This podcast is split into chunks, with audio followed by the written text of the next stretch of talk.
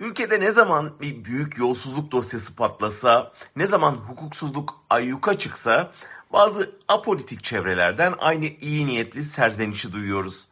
Bu konuların üstüne gidecek cesur bir savcı yok mu diyorlar. Godoy'u bekler gibi o kurtarıcı savcıyı bekliyorlar. Biz de inatla hukuk devletinin sona erdiğini, bu bataklıktan çıkışın bir savcı marifetiyle olamayacağını, ancak büyük siyasal dönüşümden sonra yeni rejimin savcılarının adalette beklenen o hesaplaşmayı yapacağını anlatmaya çalışıyoruz. Son ortaya çıkan örnek aslında anlatmamıza da gerek bırakmadı. Bu kadar yolsuzluğa, uğursuzluğa rağmen savcılar nasıl orada oluyor, nasıl göz yumuyor diyenlere cevap Adana'dan geldi. Meğer savcılar kaçakçılığa sadece göz yummuyor, bizzat yapıyorlarmış. Kurye olarak da polisleri kullanıyorlarmış.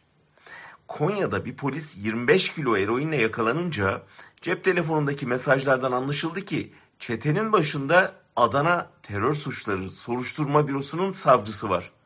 Savcı Bey Hakkari ve Van'dan Türkiye'ye sokulan uyuşturucuyu polis kuryelere dağıttırıyor. Evini soyan hırsız kadı olmuşsa soyulanın hakkını kim savunur ki? Çürümenin boyutlarını gösteren daha nasıl bir örnek olabilir ki? Timur Soykan son yazısında başka örnekler de verdi. İstanbul Adliyesi'nde bir savcı Türkiye'ye sığınan muhalif İranlıların isim ve adreslerini UYAP sisteminden bulup adliyedeki odasında para karşılığı İran istihbaratına veriyor. Yakaladıklarını da İran ajanlarına teslim ediyormuş. Para büyüyünce savcının sivil ortaklarıyla savcının emrindeki polisler arasında silahlı kavga çıkmış. Çağlayan Adliyesi'ndeki bir başka savcı borçlandığı tefecilere operasyon yapılmasını isteyen bir müteahhide çalışıyormuş. Daha onlarca örnek var.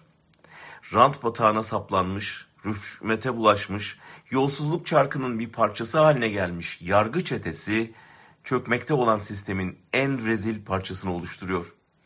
Bu sistem yıkılacaksa onlar sayesinde değil, onlara rağmen çözülecek ve gün geldiğinde savcı koltuklarından kalkıp sanık koltuklarına oturacaklar.